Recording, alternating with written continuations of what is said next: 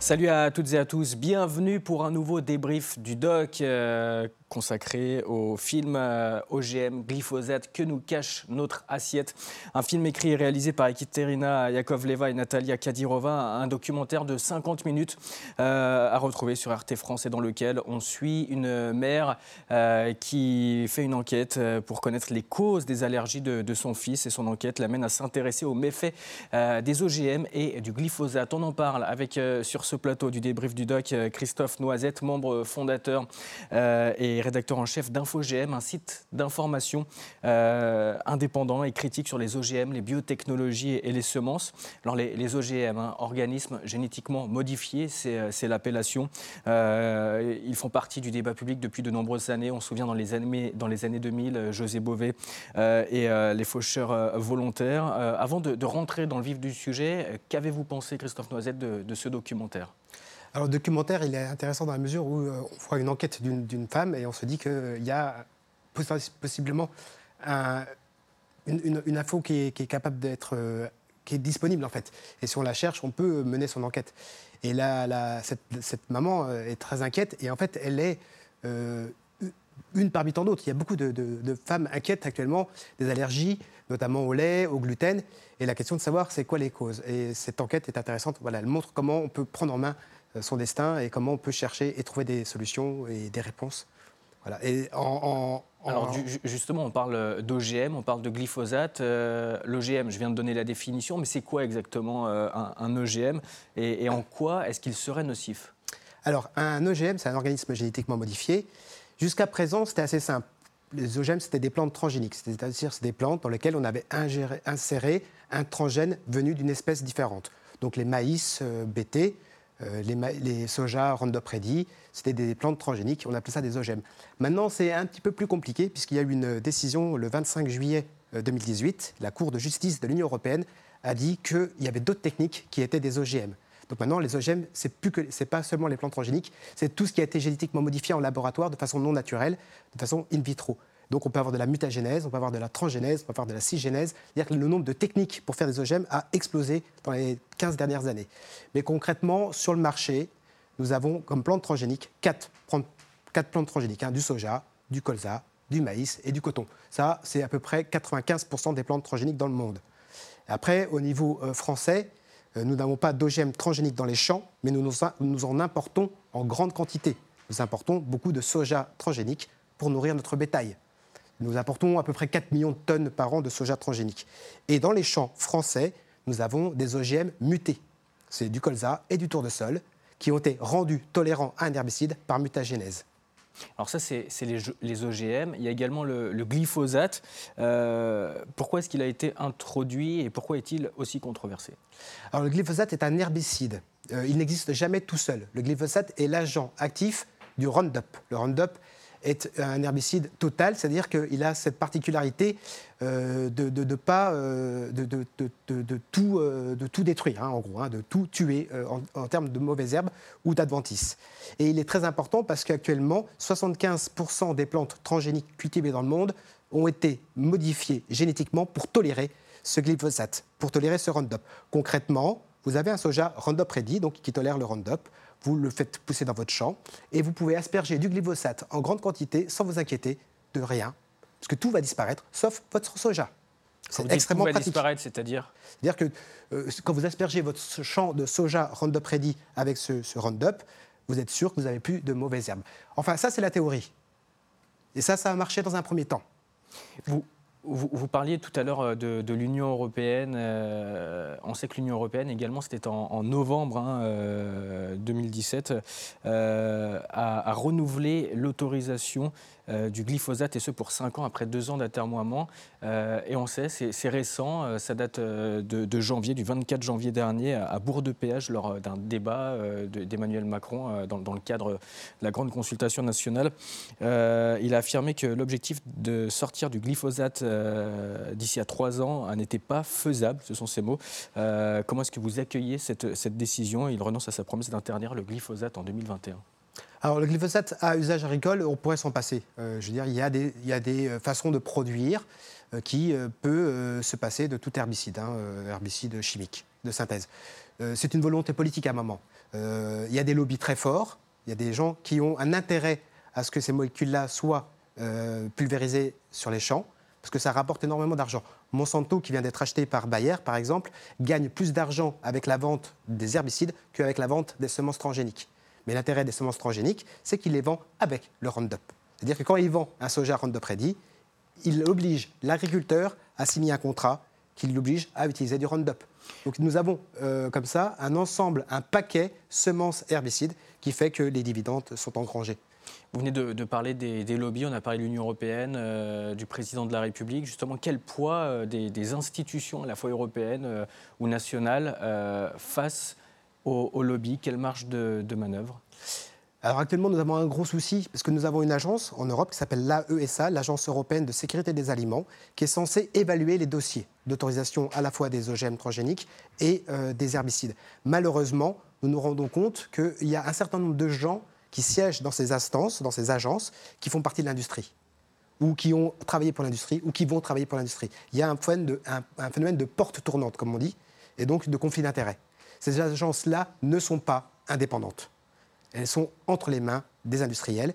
Et c'est pour ça que l'AESA, dans sa très grande majorité, donne des avis positifs sur les herbicides ou sur les plantes transgéniques.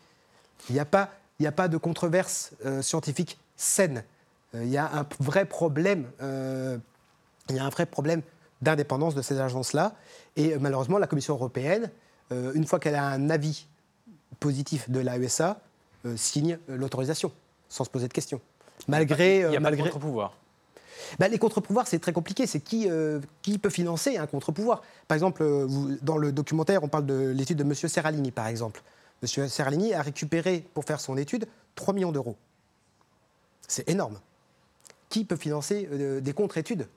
L'industrie peut se permettre de financer des études. Justement, il y a une contre-étude qui est allée dans le sens inverse du professeur Serralini. Oh. et, qui croire à ce compte-là oh bah, j'allais dire ni l'un ni l'autre en quelque sorte. Enfin, c'est un peu caricatural ce que je dis. C'est qu'en fait, actuellement, nous ne savons pas euh, s'il y a une nocivité des OGM parce qu'on ne se donne pas les moyens de, le faire. Cerlini, c'est une étude, lui-même reconnaît qu'il n'a pas la vérité. Il a fait un premier pas et demande à ce que les études soient plus complètes et plus poussées.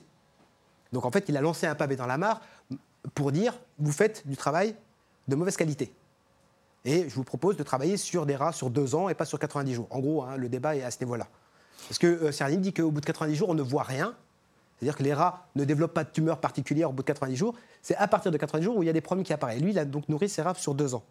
Mais il n'a pas dit qu'il avait la vérité sur l'innocuité sanitaire des OGM. Il a dit qu'il avait des doutes et que son étude montrait qu'il y avait des doutes. C'est ça qui est intéressant. Il ne faut pas prendre son étude comme une vérité absolue. Il faut prendre ça comme un élément dans le dossier.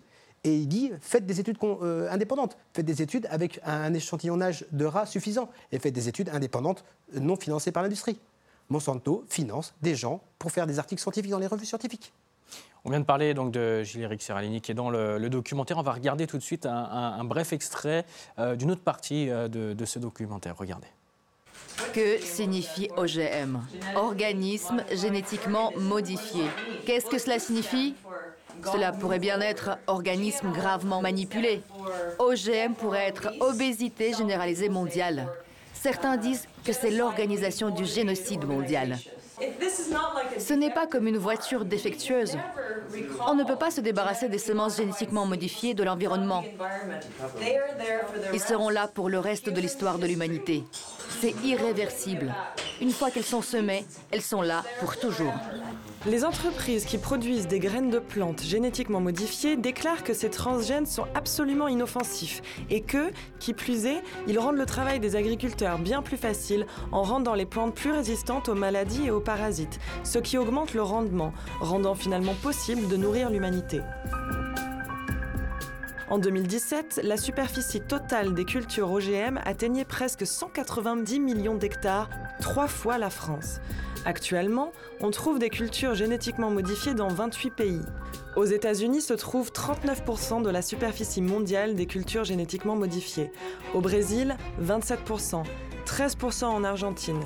Au Canada et en Inde, 6% chacun. Néanmoins, des individus mais aussi des pays entiers renoncent à cultiver des OGM. En 2016, la Roumanie a quitté le club des cultivateurs de plantes transgéniques.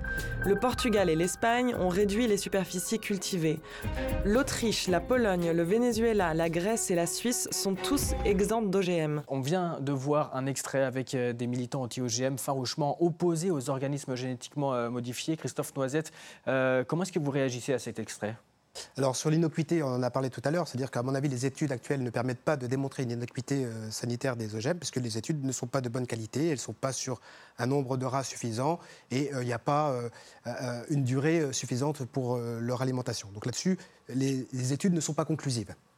On voit également dans ce documentaire, un peu plus loin, un, scientifique euh, dire que scientifiquement, ce n'est pas prouvé effectivement que les OGM euh, sont dangereux. En revanche, lui, il parle de probabilité. Est-ce que c'est votre avis également? Je pense qu'on a des choses qui sont démontrées, par exemple, et on peut montrer que les OGM ont entraîné une augmentation du taux d'herbicides répandus dans les champs. Donc on peut montrer qu'il y a un impact direct sur euh, l'environnement. Ça, là-dessus, c'est démontré et plus personne ne le nie. C'est-à-dire qu'actuellement, je peux vous donner des chiffres, hein, mais entre 1995 et 2007, il y a eu plus de 25% d'herbicides sur le maïs, plus 11% sur le soja, plus 13% sur le coton aux États-Unis. C'est une étude de l'INRA. Donc, c'est-à-dire que là-dessus, on a un certain nombre de, faits très clairs et très précis sans, sans, faire des suppositions. Et sur la faim dans le monde, là aussi, on a des éléments très clairs pour y répondre. La faim dans le monde n'est pas une question agronomique. C'est-à-dire que la, la faim dans le monde ne sera pas résolue par une technique ça, c'est prendre les gens pour des idiots, puisqu'en fait, la faim dans le monde est une question politique. Les pays qui souffrent de la faim dans le monde, ce sont des pays en guerre, des pays dans des dictatures, la Corée du Nord, euh, des pays euh, qui ont euh, des, déplacements de population énormes. Il y a des pays entiers où, de la production alimentaire pourrit sur place, faute d'infrastructures. Et le plus grand producteur d'OGM au monde, les États-Unis, a une population importante de gens qui souffrent de la faim et une population de gens qui souffrent de la suralimentation. Donc les OGM, c'est un outil. Cet outil-là ne pourra rien faire contre la faim dans le monde. Vous nous parlez de la faim dans le monde, donc F-A-I-M. Oui. J'ai une question par rapport à la fin du monde, F-I-N, euh, par rapport justement aux OGM. Euh, certains disent que c'est irréversible et que ça menace l'écosystème, avec également les, pollens euh, transgéniques. Est-ce que, du coup, on peut parler de, fin du monde avec, avec les, les OGM je n'irai pas jusque-là, puisque il y a une certaine forme d'irréversibilité. C'est-à-dire qu'en effet, euh, nous nous rendons compte actuellement que euh, euh, qu'il y a des OGM qui n'ont pas été autorisés sur le sol européen et qui sont présents malgré tout. Par exemple, 8000 hectares de colza ont dû être détruits en France puisqu'ils étaient contaminés par des OGM. Le colza n'a jamais été autorisé dans l'Union européenne. De même, il y a du riz transgénique chinois qui arrive dans, notre alimentation. Le riz transgénique n'a pas été autorisé en Chine. Donc il y a un problème de contamination important et une forme d'irréversibilité. Malgré tout, euh, vous parlez de 28 pays, en fait concrètement c'est 5 pays qui cultivent des OGM, AE5 qui représente 90% des surfaces, et nous avons que 4 espèces et que 2 euh, événements de transformation, la résistance à un insecticide et la résistance à un herbicide. C'est-à-dire qu'actuellement, le champ des OGM transgéniques est encore réduit. Le club des pays qui le cultivent est encore réduit. Et donc, si ça s'arrêtait du jour au lendemain, il y aurait une possibilité euh, de revenir à une agriculture non transgénique. Donc, c'est-à-dire qu'on est peut-être à un point de basculement. C'est-à-dire qu'on est peut-être à un moment où c'est peut-être maintenant qu'il faut se poser la question de si on veut continuer ou pas, puisque ça, il y a encore des marges de manœuvre, il y a encore des zones où il n'y a pas d'OGM, il y a encore des zones qui sont un peu préservées. Euh, on parle de plusieurs centaines de millions d'hectares. Concrètement, ça représente 4% des terres utiles à l'alimentation. Ce n'est pas encore l'entièreté du globe qui est contaminée par les OGM. Ce n'est pas l'entièreté de l'alimentation. Il y a encore plein d'espèces comme la tomate, comme les poires, comme les pommes, comme qui, peuvent, euh, qui n'ont pas encore été modifiés. Et donc, qui prendrait cette décision maintenant ou jamais Est-ce que c'est le, consommateur ou est-ce que ce sont les, politiques? Bah, La solution, euh, c'est aux politiques de la prendre. Après, les consommateurs, eux, Mais est-ce qu'ils peuvent prendre euh, ces décisions, les politiques, avec tous les enjeux économiques qu'il y a, avec également les, consommateurs? On, le voit, les consommateurs qui, se redirigent de plus en plus vers, vers le bio. Est-ce que justement, c'est la contre-attaque, le bio? Le bio est une, opposition totale aux OGM. Euh, la, façon, de produire du bio est complètement en opposition avec les OGM. Les OGM, c'est la cerise sur le gâteau de l'agriculture intensive et chimique. les OGM sont venus pour pallier l'échec de l'agriculture intensive. C'est-à-dire qu'on est monté dans une escalade technologique puisqu'on avait des problèmes. La, bio, c'est une autre vision du monde. C'est un autre paradigme. Donc c'est-à-dire que là-dessus, il y a une opposition claire. Et, donc, euh, oui, le, la bio s'oppose clairement aux OGM. par contre, sur qui peut prendre la décision, ça ne peut pas être un État seul.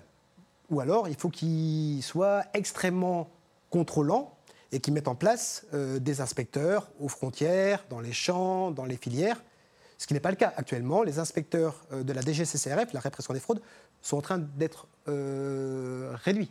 C'est-à-dire qu'on ne se donne pas les moyens de contrôler nos interdictions. C'est pour ça que je vous dis, qu'il y a des OGM qui poussent illégalement sur le territoire français, faute de, pouvoir contrôler ça. Donc euh, le politique peut le faire, mais il faut qu'il se donne les moyens. Alors on vient de parler hein, des, conséquences sur l'environnement, sur l'agriculture. On peut parler également des conséquences sur la, santé. Tout de suite, un deuxième extrait du documentaire. En 2016, il n'était pas obligatoire aux États-Unis de signaler sur les emballages si le produit contenait ou non des OGM.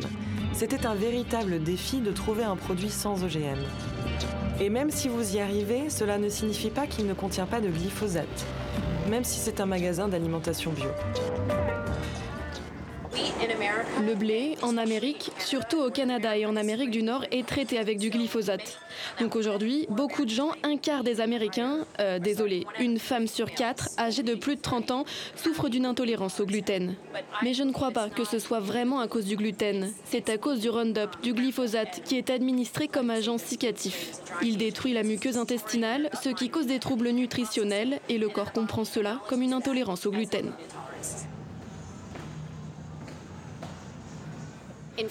En fait, les études montrent qu'un bol d'épinards dans les années 50 est égal à quelques dizaines de bols d'épinards de nos jours. La valeur nutritionnelle de nos aliments a effectivement baissé. À mon avis, c'est lié aux pesticides qui appauvrissent le sol et ôtent les vitamines et les minéraux des plantes.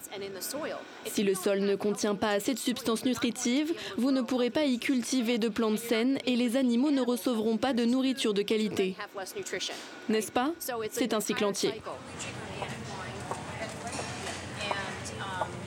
Beaucoup d'Américains mangent un kilo de viande par jour. C'est énorme. Il faut prendre en compte non seulement les graisses et les hormones qu'elle contient, mais aussi le fait qu'il y a des OGM dans le fourrage. Et le fourrage OGM peut contenir jusqu'à 400 mg par litre de glyphosate. Et s'il y a 400 mg par litre de glyphosate, il y a encore de plus fortes doses de produits chimiques qu'on trouve dans le Roundup et qui ne font aucunement l'objet de tests. Le glyphosate peut-il être euh, véritablement dangereux? Influe-t-il euh, sur euh, les, allergies Est-il cancérigène à l'origine d'infertilité, de maladies auto-immunes? Qu'est-ce que vous pensez de, toutes ces accusations, Christophe Noisette? Alors pour le glyphosate, moi je m'en réfère au CIRC, au Centre international de recherche sur le cancer, qui dépend de l'OMS où il y a quand même un certain nombre... l'Organisation mondiale de la santé. L'Organisation mondiale de la santé, il y a quand même un panel assez important de scientifiques qui se sont mis d'accord sur un consensus à savoir que c'était probablement cancérigène. Je pense que cette notion de probablement cancérigène est intéressante, surtout que c'est un consensus, c'est-à-dire qu'il y a des gens qui devaient penser que c'était très cancérigène et d'autres un peu moins. Voilà, faut quand même, c'est quand même un, centre avec vraiment des gens qui cherchent une forme d'indépendance. Donc je pense que ça dessus, ça suffirait pour euh, mettre le haut là. Surtout, comme je le disais au début d'émission, on peut s'en passer. Mais il faut faire attention à ne pas focaliser trop sur le glyphosate. Puisque actuellement, peut-être que ça arrange l'industrie qu'on parle que du glyphosate. Parce qu'il y a beaucoup d'autres herbicides qui sont en jeu. Et le glyphosate est une molécule qui est tombée dans le domaine public. Elle n'a plus de brevet. Donc tout le monde peut en produire. Il y a d'autres herbicides qui sont en train d'arriver. Le 2,4-D, le dicamba.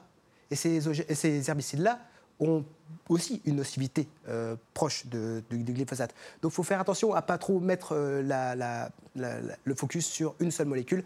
Il y a tout un ensemble de produits chimiques qui sont utilisés. Et comme votre documentaire le rappelle, le glyphosate n'est qu'un élément du Roundup et le Roundup en tant que tel n'a jamais été évalué dans son, dans son côté cocktail. Et c'est sans doute le cocktail qui fait la nocivité du produit. C'est-à-dire qu'on a des éléments dedans pour que ça rentre mieux dans les feuilles. Donc ça rentre mieux partout, dans les tissus. Et c'est cet ensemble-là qu'il faudrait évaluer. Et ça, ça n'a jamais été fait, comme on n'a jamais étudié un OGM avec le glyphosate qui va avec. On étudie le glyphosate et l'OGM jamais ensemble. Là aussi, il faudrait peut-être s'intéresser à la chose.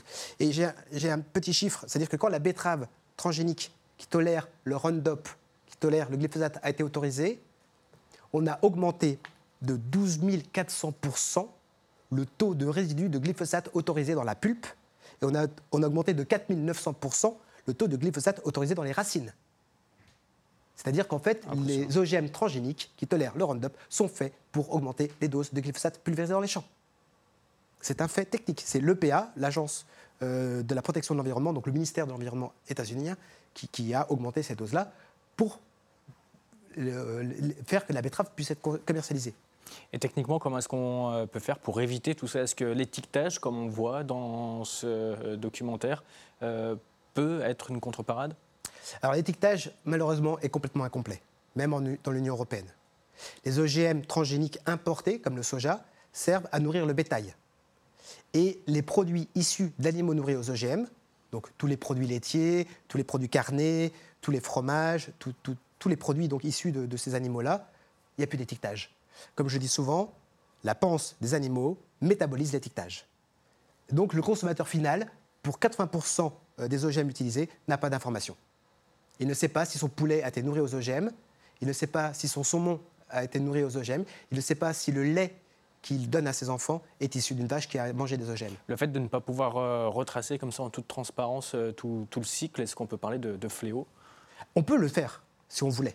Encore une fois, c'est possible. Il y a, la, traçabilité documentaire, il peut y avoir des contrôles, euh, c'est un manque de volonté politique. Ça fait 20 ans que les associations demandent un étiquetage complet des OGM on a un étiquetage sur quelques produits, mais ça ne représente rien.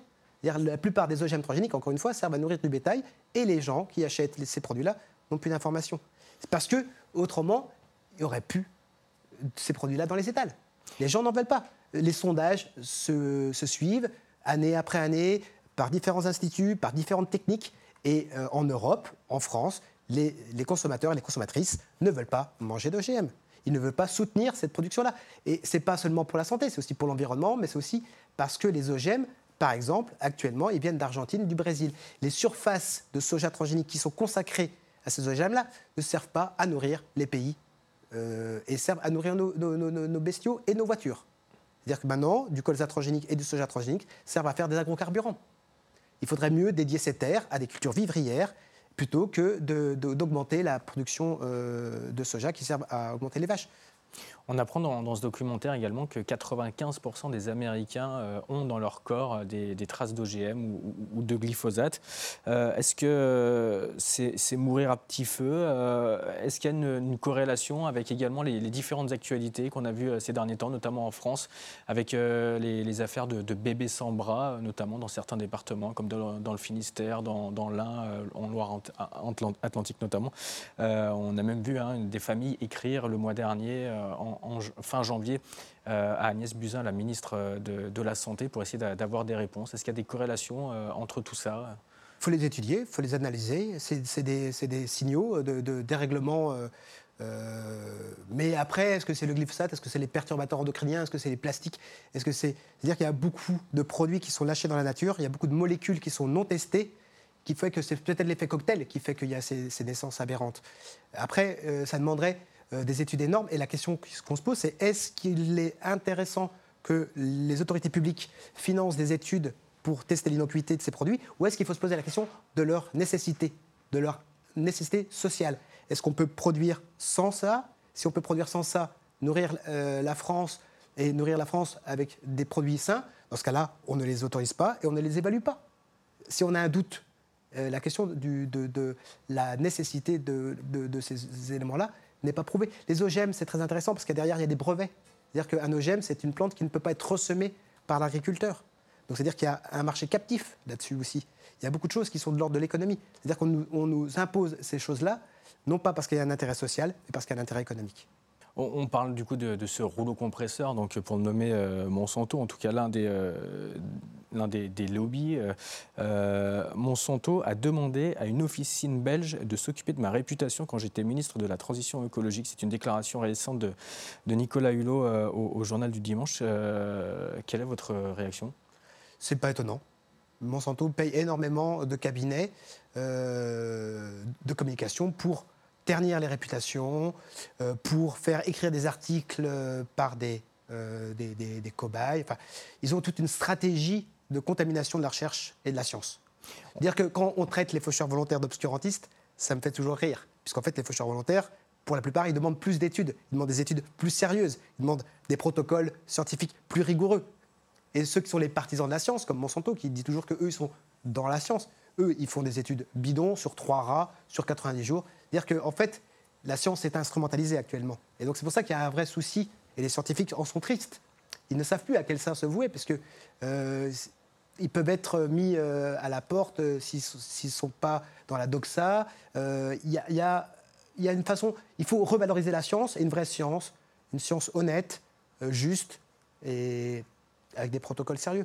Merci beaucoup Christophe Noisette. Je rappelle que vous êtes euh, membre fondateur et rédacteur en chef d'InfoGM, un site d'information indépendant et critique sur les OGM, euh, sur euh, les biotechnologies et sur les semences. C'est la fin de cet épisode du débrief du doc, on le rappelle, à une émission consacrée au film OGM glyphosate que nous cache notre assiette, un film écrit et réalisé par Ekaterina Yakovleva et Natalia Kadirova, un documentaire de 50 minutes à regarder évidemment sur notre antenne sur RT France. Thank you.